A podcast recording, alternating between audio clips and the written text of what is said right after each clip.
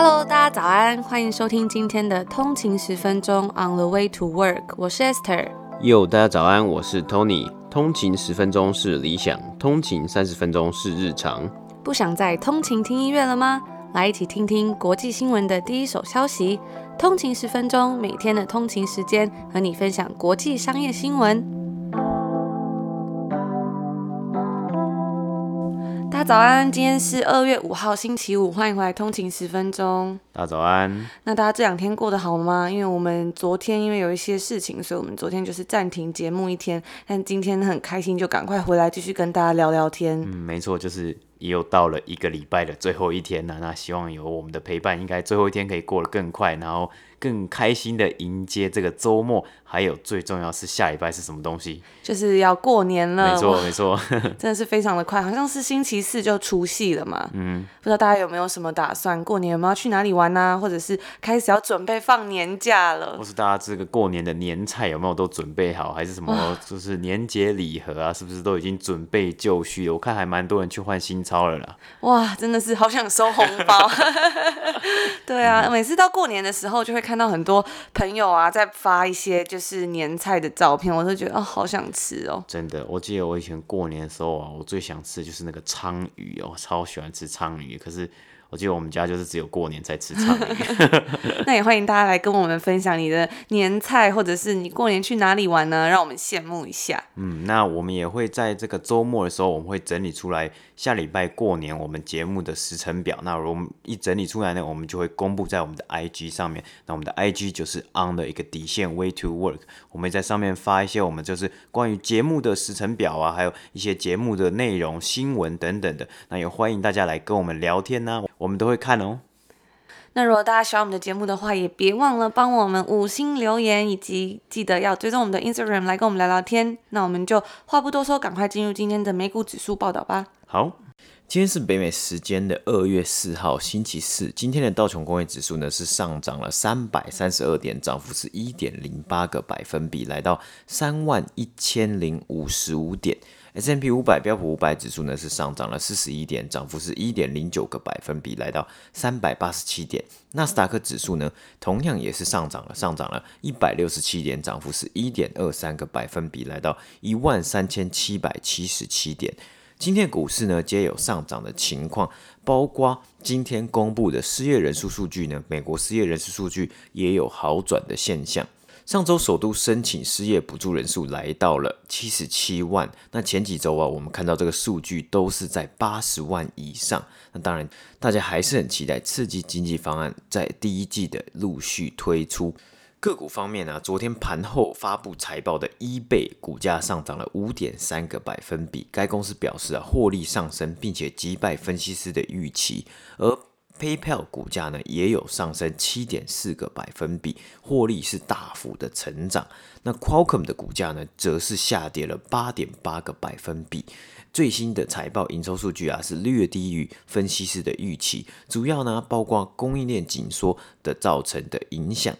而 p a l o 呢也即将在盘后公布最新一季的财报，那他们的股价今天也有上涨七个百分比，来到一百五十七块美金。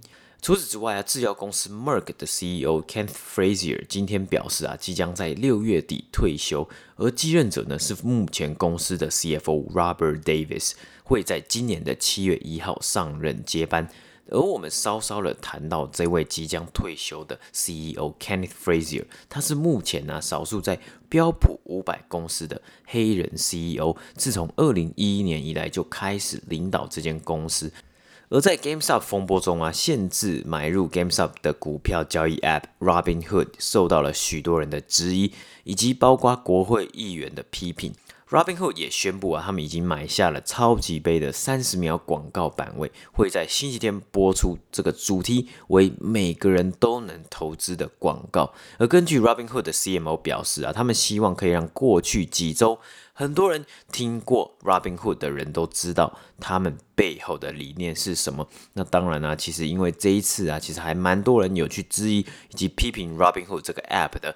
然后这个广告呢，其实在里面也没有直接的来回应他们限制买入 GameStop 股票这件事情呢、那也因此啊，Robinhood 要做出更多的这个行销，还有这个更多的解释，去来解释说为什么他们会限制买入 GameStop 以及其他 Meme Stocks，包括 AMC Entertainment 的原因呢？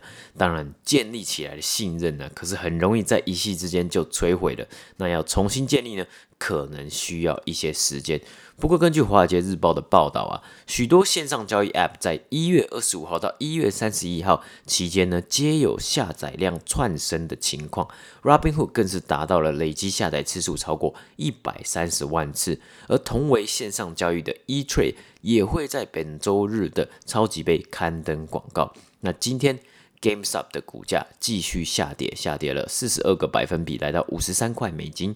AMC Entertainment 股价也是下跌了二十一个百分比，来到七块美金。以上就是今天美股三大指数的播报。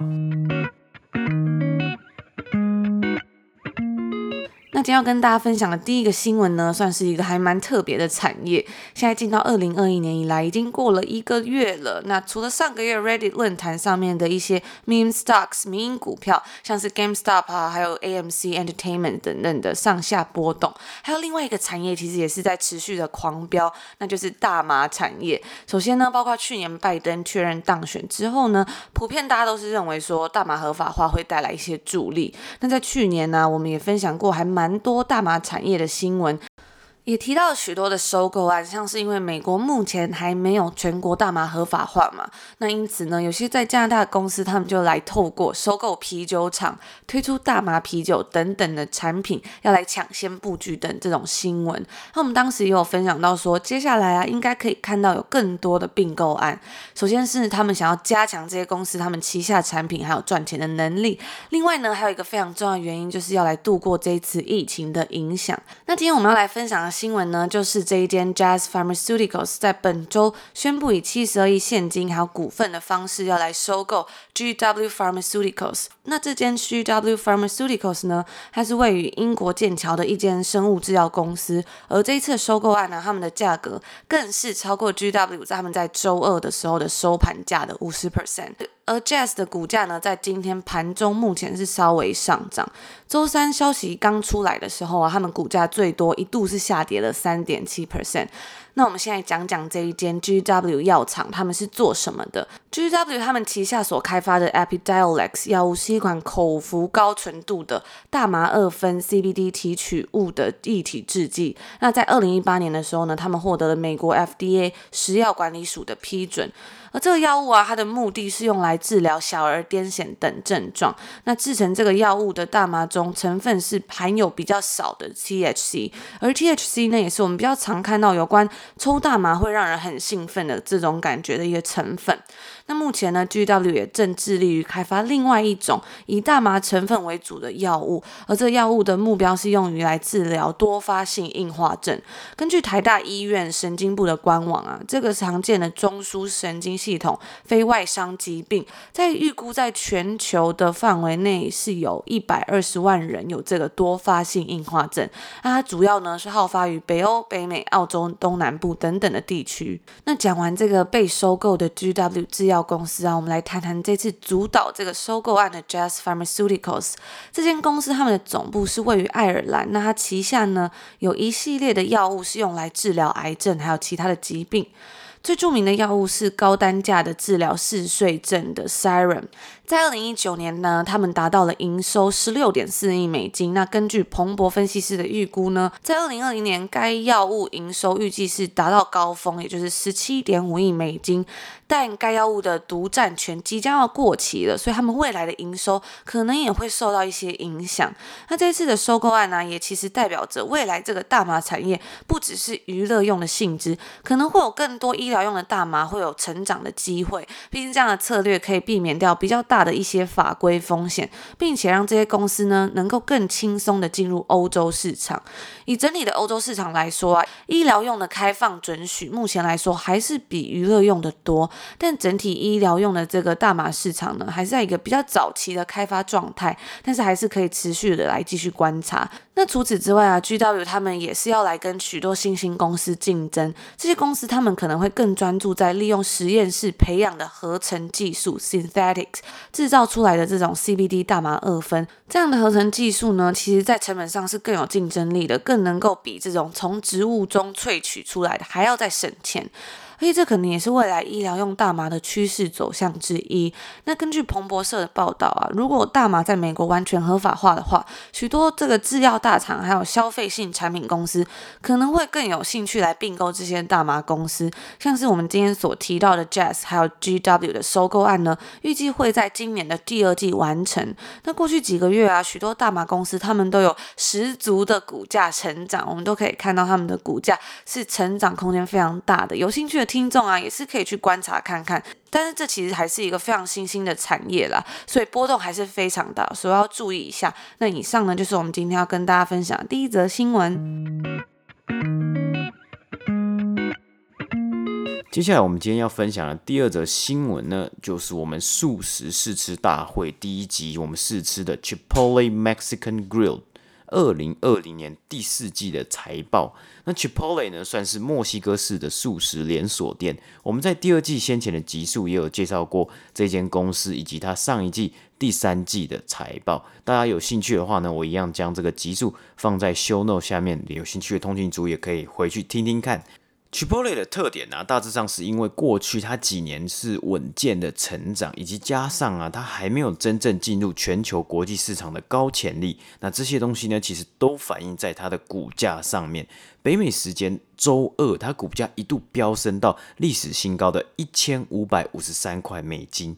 而 Chipotle，也在周二收盘后呢，公布了最新一季的财报。那我们今天就来看看它的表现如何。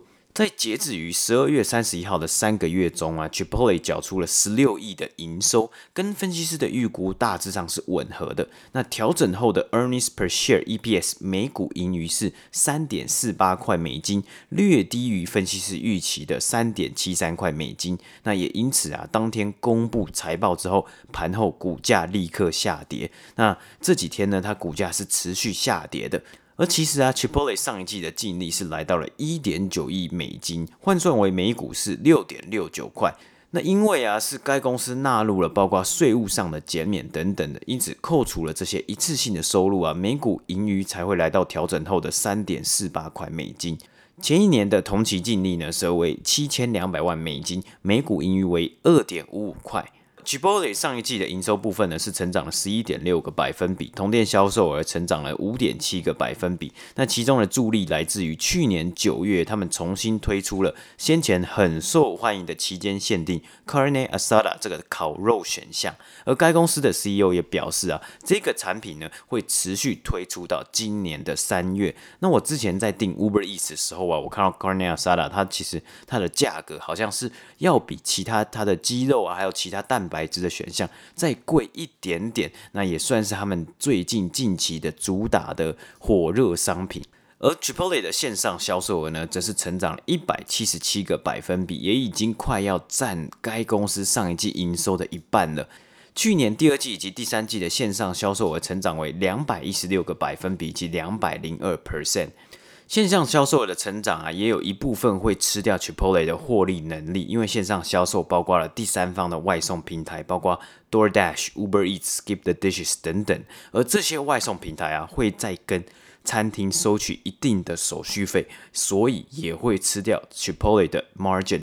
也因此，Chipotle 在上季啊，他们调涨了在外送平台，包括 DoorDash 上面的餐点价格，涨幅为十三个百分比。那这也是电话会议中他们蛮重要、主要在讨论的一个点啊，因为包括疫情之下关店以及多增加的人事成本，也会同时吃掉 Chipotle 的获利能力。销售成长是表现的值得赞赏。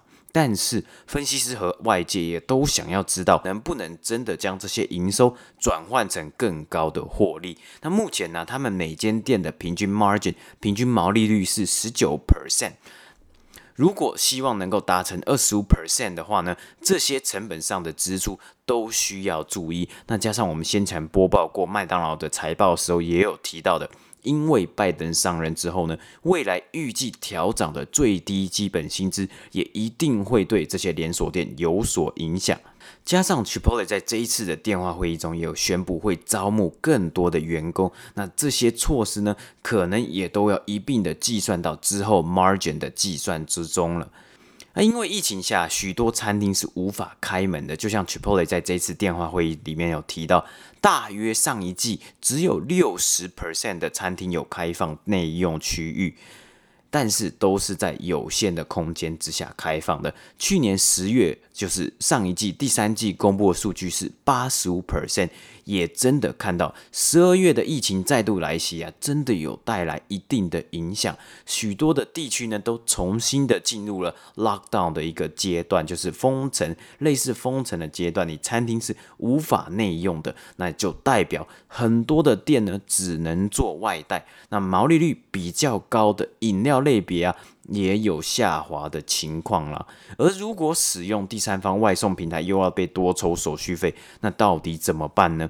因此啊，Chipotle 也增加了许多不同的方式，像是用它的官网点餐啊，以及该公司 CFO 提到，在去年新增的餐厅店点之中啊，一百六十一间分店是有一百间有 Chipotle，它就是他们自己的得来速的名字叫做 Chipotle。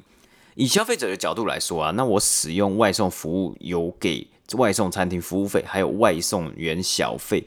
但是上面的单价甚至还要去比去餐厅买的还要高。那这样来说啊，可能本来五十块的订单，那我可能要付到快八十块才有可能会吃到这样的价格。有时候会觉得，哦，可能以消费者的角度，我可能就在家煮煮就好了，或是我去店里买外带。有时候如果真的不行的话，或是真的需要吃，偶尔想要吃个外送的话呢，才会多付这些钱来去点个外送。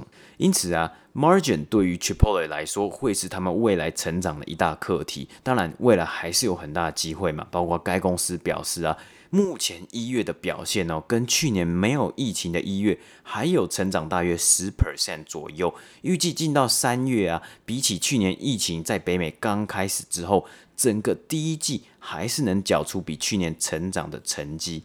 而今年呢，Chipotle 第一季的行销费用预计会来到更高的占比了，包括即将在本周日。播出的首度超级杯广告啊，他们也算是一个超级杯广告的菜鸟。Chipotle 呢，也有在电话会议里面公布了他们这一次广告的片名，叫做 Can a burrito change the world？那 burrito 能够改变世界吗？那怎么样的改变世界呢？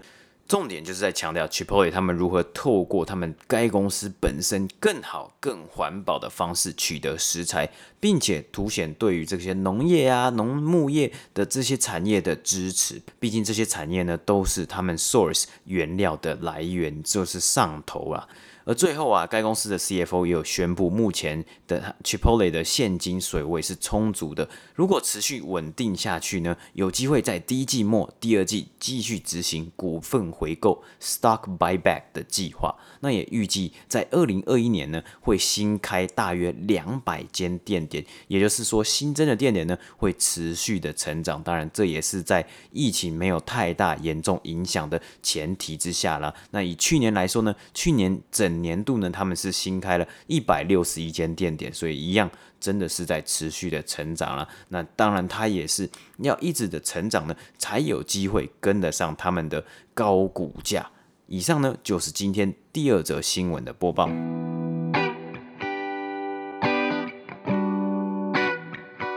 那今天的最后一则新闻呢，要来跟大家分享一个我最近在看的东西，我自己真的是非常喜欢。那其实我们常常也会在这个 podcast 的频道跟大家分享，我们常常在看什么好书分享啊，或是影集分享。那今天要来介绍一个这个比较特别的东西，但是呢，我觉得它真的应该算是我今年的最爱吧。没有，才才刚开始一月而已。不过我真的是非常非常非常的喜欢。那这个呢是一个台湾的漫画，我最近刚看完，它的名字叫《北投女巫》，相信应该有一些通勤族。会知道这部漫画，因为它其实真的还蛮有名的。那我其实也是最近才把它看完。那应该也会有通勤族跟我一样，觉得诶，这个名字好像蛮熟悉的，但是好像不知道它是在讲什么。那这部漫画呢，它是由台湾的漫画家，一个八年级的漫画家简世杰所创作的，真的非常的好看。我自己平常偶尔会看一些日本啊，或者韩国的漫画，或是美国的，但是真的比较少看到关于台湾的漫画。但是一直都有看到很多人来推荐这部作品，只是我一直没有机会打开来看。那最近刚好又看到别人介绍这部漫画，我就点开来看，之后结果就停不下来，把它追完了。那其实也很快就可以把第一部追完了。我大概是前阵子把它看看完的，所以来跟大家分享一下它的故事背景。那这个北投女巫，它的故事背景是融入了台湾的在地文化还有历史背景的剧情，跟它的标题一样，是在讲女巫的故事。但是呢，它是从在地传说出发，就是北投，然后讲述了八位女巫，她们隐藏在现代都市社会中的生活。听起来是不是感觉还蛮奇幻的？没错，它里面的剧情就是这样。而且我觉得真的非常有趣的是，虽然你感觉是很奇幻、很架空，但是呢，里面出现的一些呃地点啊、图片啊，其实又是非常在地，你会觉得很熟悉的东西。那每个女巫啊，她们都有不同的法术，像是预知、控制恐惧啊，和动植物沟通、魅惑等等的一些法术。每个女巫呢，她们都有着不同的鲜明的特色跟她们的个性。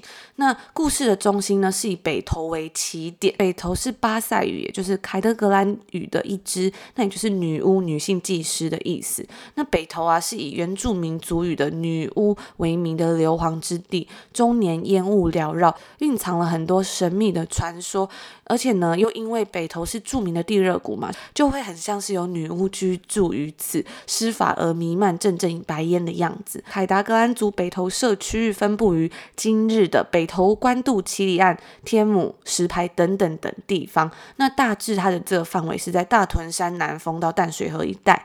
那在故事里面呢、这些女巫还有一个叫名为白团的地下军事部队是在对抗的。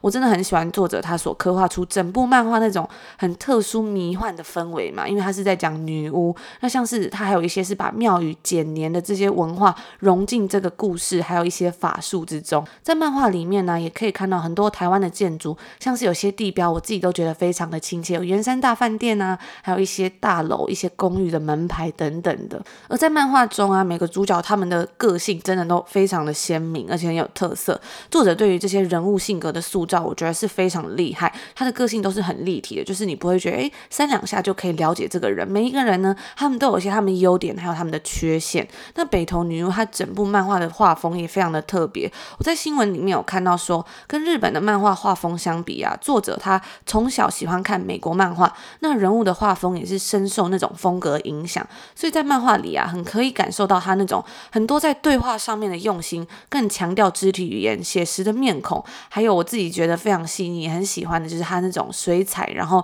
偏。暗的色调。那在女巫跟白团的抗争之中呢，也常常可以看到一些作者对于时事还有政治的一些隐喻，我觉得真的看得非常的过瘾。因为其实有时候在看一些国外的漫画作品的时候，就比较少可以感觉到这样子的一个内容。那我觉得更喜欢的是那种看他的这个漫画的时候，有一种你自己可以体会到你自己想出来的感觉，就是说，诶，他不会把所有他想要表达的东西写出来或是画出来。那你在看他这个漫画过程中，你会自己有一种自己的。体悟会觉得特别的深刻，特别的有意义。因为如果他很明白的直接跟你说，那其实这个作品它就没有那么有趣了。所以我很喜欢作者在漫画里头的那些看似很轻松的玩笑啊，但是其实意味深长的隐喻。像在某一话中呢，秩序和谐女巫她就自问自答说，有时候逃避问题，因为害怕麻烦，保持低调。想着只要能好好过自己的日子就好，觉得这才是活下去的办法。但到头来是这样吗？不晓得。那作者呢，贯穿整部漫画的重心，也让我感觉非常的印象深刻。也就是他一再强调的，放弃自由是换不来和平的，那只是逃避的借口。忍让也只会助长他们的剥削。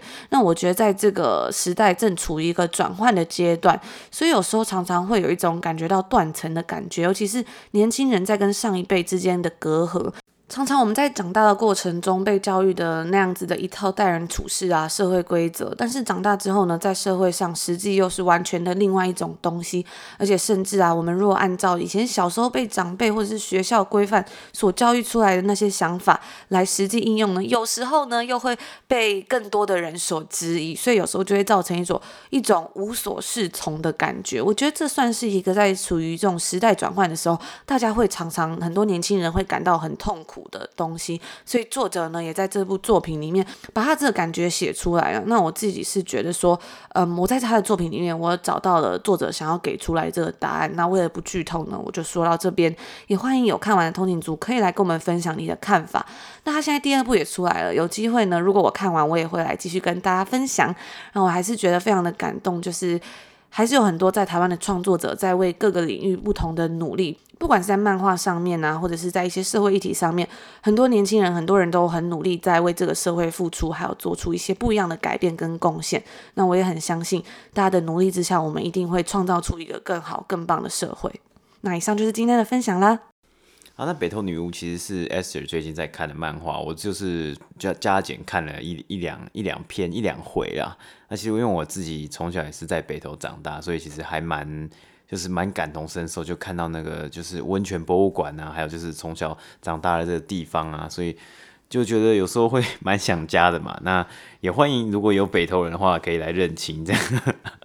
我自己是觉得说，这又再回到讲这个东西，很不很不想给大家剧透。但我其实看完，我真的还蛮感动的。因为一开始我看这个漫画的时候，其实我觉得作者他的那个支线埋的很深，就是他想要传达的理念。但是呢，我觉得这个东西。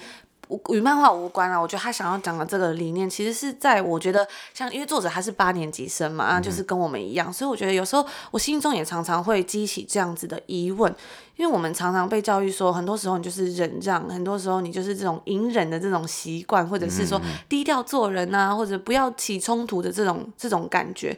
可是呢，在出社会啊，或是长大之后，你就会开始怀疑说，哎，可是小时候大家不是都会说，叫我们要怎么样去做人处事啊，要正当啊，正直啊，或是正义啊，或是说呀，不公不义的事情我们要说出来，我们要去解决，为了一个更好的社会。但是呢，哎，有时候。不知道为什么，就是你勇敢去做这些事情的时候，反而会受到一些质疑跟打压。大家都不会专注在这些事情的本身，而是就是不是有一种对事，应该是要对事不对人，但有时候好像会有点本末倒置。除此之外，在这个漫画里面啊，我觉得真的。有一个真的让我很震撼的是说，就是这些女巫还有很多，甚至是她在隐喻的很多人，一开始真的都是可能想要息事宁人，大家都不想要把事情闹大，不想要有争执。我觉得这是算是我们的一个性格吧。但最后不得不的时候，你才发现说，原来忍气吞声换来的不是和平，你换来的东西是可能别人的剥削、别人的欺压，或者是说呃万劫不复的东西。所以我就觉得说，这真的是也是帮我上了一课。然后看完之后，我也觉得非常的有勇气，也没有说我要做什么事啊，只是我就说，面对生活，我们是可以更努力的去创造一个更好的社会的那种感觉啦。嗯，对啊，我觉得有时候我们这个社会就是一直在学习，一直不断的在学习，然后在成长。那毕竟其实。呃，透过很多的事情啊，我觉得每一件事情，虽然这事情可能有好有坏，但是每一件事情对我们每个人的生命经验来说，都是一个学习的机会。我觉得我都觉得，就像我们应该要 circle back，circle circle back 回到我们呃第三季的时候一开始讲，或者第二季的时候一开始讲，就是这个 growing mindset。growing mindset 里面呢，就是很多事情。都会是一个机会。我相信我们在做通勤十分钟的时候也是，我们遇到了每一件事情，我们都把它当成一个学习的机会，然后去检视一下，或是到最后去反省一下我们自己，我们可以在哪边可以做得更好。所以我就觉得说，诶，有时候很多事情发生的时候，我们都不是当事人，其实真的都不太好去做任何的评断。但是呢，如果那件事情是会。给这个社会带来更多正面的影响的时候，其实我们都应该要去好好审视一下那些问题，嗯，这才是重点吧。大家都希望 we can make the we can make the world a better place 嘛，嗯、对不对？对对对，而且大家都希望台湾是一个更好的地方。那就是以上今天的一个小小的结论。那以上呢，就是今天所有的新闻内容啦。哇，新年要到了，真的是非常的期待呢。我也非常的期待，就是下礼拜过年啊，因为今天有看到一个消息，就是这个我们的 Ontario 的省长呢，他今天公布了一个公告。那这个公告呢是什么呢？就是他公告关于他下礼拜要做一个公告的公告。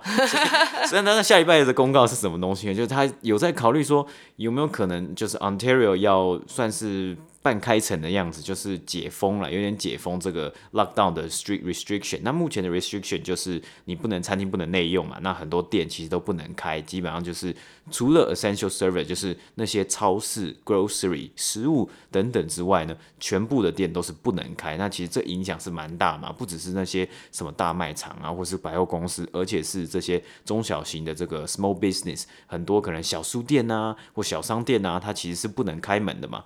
那下礼拜呢，有可能会就是慢慢的就是慢慢的解解除一些禁令啊，那也希望可以带给我们应该算是一个农历新年的好 好好气象，这样好彩头，好彩头，对。那我有看到有网友就在下面留言说，我等了一整天就换来你这个 announcement，是说下礼拜才会有 announcement，就你的公告的公告的公告。对啊，那就是以上就是祝福大家有个愉快的周末，然后先预祝大家有个愉快的新年，我们下礼拜见，下礼拜见。拜拜。